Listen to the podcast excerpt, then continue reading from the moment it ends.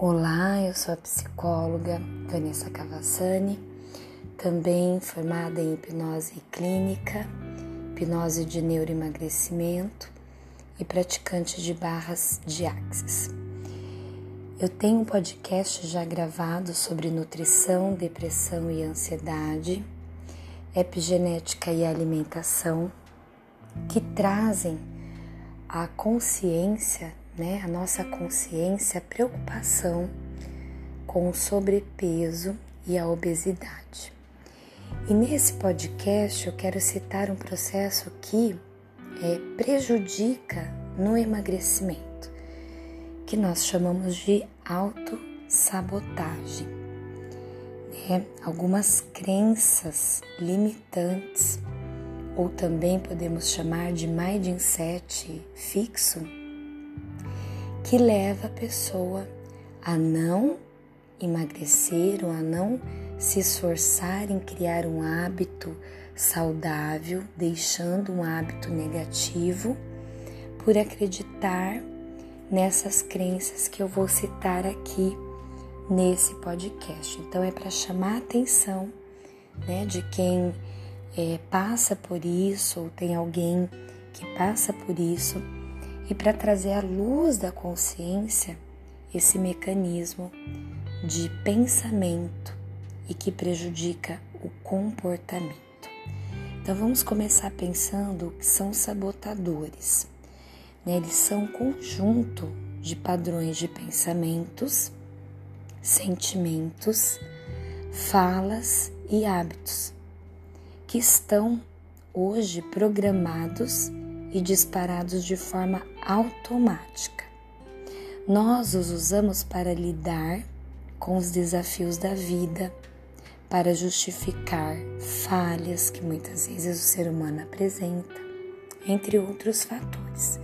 Por isso, ele sempre tem um ganho secundário por trás, ou seja, nos auto-sabotamos porque sabemos que há algo em troca a ser ganho. Mas a verdade, esse ganho nunca é positivo.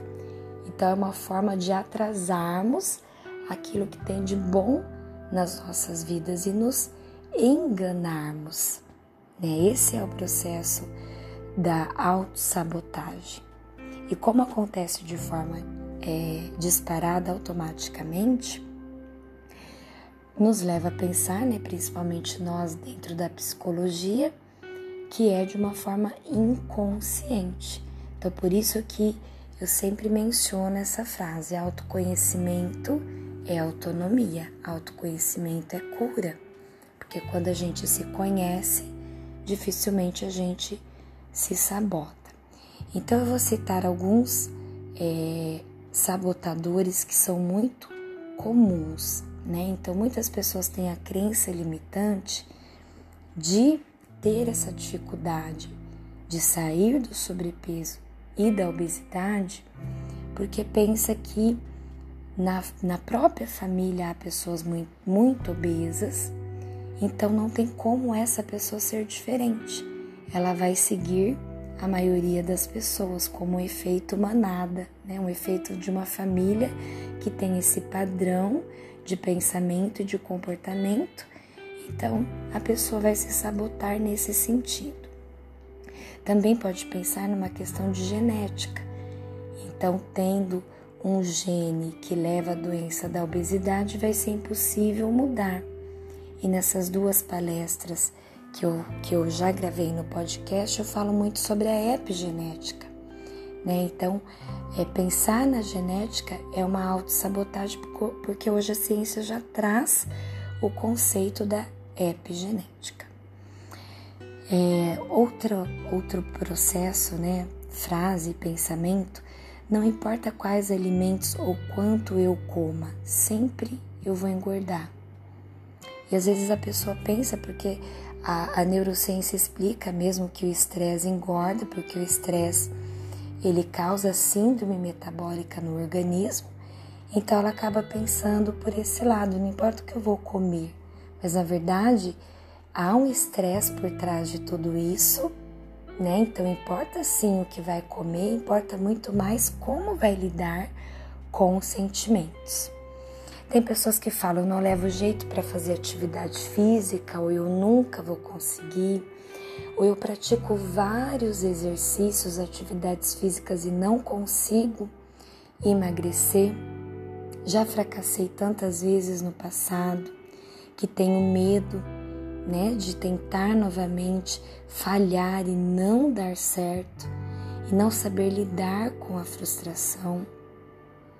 Há pensamentos também, né, de pessoas que pensam que já emagreceu e não ficou tão, tão atraente e que por esse motivo teve é, foi prejudicado em seus relacionamentos consigo mesmo, com as pessoas, até em relacionamentos afetivos. Então tem medo de emagrecer muito, né? Por um momento da vida em que isso já de repente possa ter acontecido.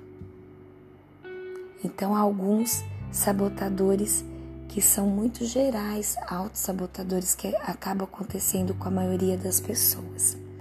E eu vou citar aqui alguns também tão comuns quanto esses, para que fique, para que gere. A minha intenção é gerar um insight, né? Porque se é, o autossabotador ele acontece automaticamente através de um insight, que é uma visão interna, o ser humano pode trazer isso que está dentro do inconsciente, passando pelo pela pré-consciência e chegando à consciência. Esse que é o objetivo. Quando a gente traz a luz dos processos inconscientes e automáticos, nós procuramos e trilhamos pelo caminho da cura. Então eu vou citar alguns outros que pode levar também à autossabotagem, né?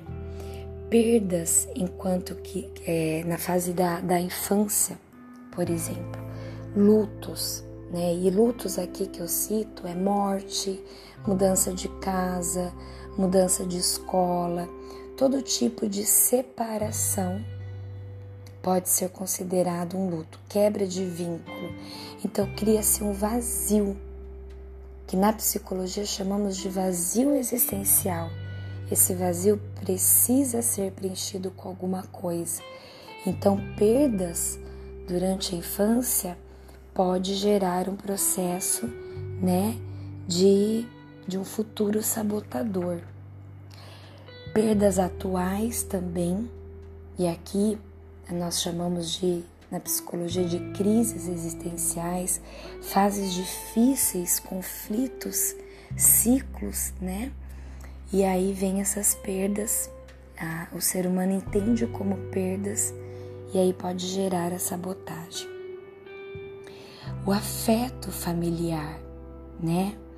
É a psicoeducação que a família fala, né? Ou até no processo da educação infantil, como eu já citei em outro podcast, né? De nunca usar como reforço positivo o alimento, um doce, um sorvete para uma criança, por exemplo, que não está obedecendo e usar a comida nesse sentido ou afeto mesmo, né? Nossa, você fica tão bonitinho, gordinho, fofinho, né? Então, afeto familiar e a psicoeducação também. A fuga da beleza, né? Ou numa questão da sexualidade, não quero emagrecer, não quero ficar atraente demais e correr um risco de de repente sofrer um abuso sexual ou ter um problema no meu relacionamento não ser mais aceita ou o meu marido ou a minha esposa desconfiar de mim. Um apego também à imagem atual, a questão de é, riqueza, né? A pessoa passa tanta necessidade que quer compensar com uma certa pobreza, né? De pobreza nunca mais, então vou comer, comer, comer, comer, comer. Quem já passou por dificuldades na infância ou em qualquer fase pode pensar dessa forma: não, hoje eu como o que eu quiser, da forma que eu quiser. Então, essa questão da riqueza, né? É, sabor da saúde, né? A pessoa geralmente pensa que a comida que é saudável, que a comida que faz bem, ela não tem gosto, ela é sem sal, ela é ruim. Né? Pensamentos de perder as roupas, por exemplo. Ai, se eu emagrecer, eu não vou ter roupa nenhuma. Ai, vou ter que me desfazer, aquele desapego também. Uma, uma crença muito limitante, né? De ter o prato limpo, com tanta gente passando fome, não preciso comer tudo. Em plena pandemia, claro que nós precisamos pensar sobre isso, mas até uma técnica né, comportamental, até uma, um material muito importante do Pense Magro, que é um livro muito importante para quem quer refletir sobre isso. É, eu sei que é num momento tão complicado como esse, pensar em deixar um pouquinho de comida no prato pode ser egoísmo, mas para o cérebro é um importante exercício que ajuda no emagrecimento. E aí vem essa crença: não, eu tenho que raspar o prato, porque tem muita gente passando fome, né? É, então há algumas, há vários outros sabotadores, mas nesse podcast eu citei esses, né? Porque acredito serem bem relevantes e importantes para as pessoas que é, buscam vencer os seus autos, os, os seus sabotadores, né?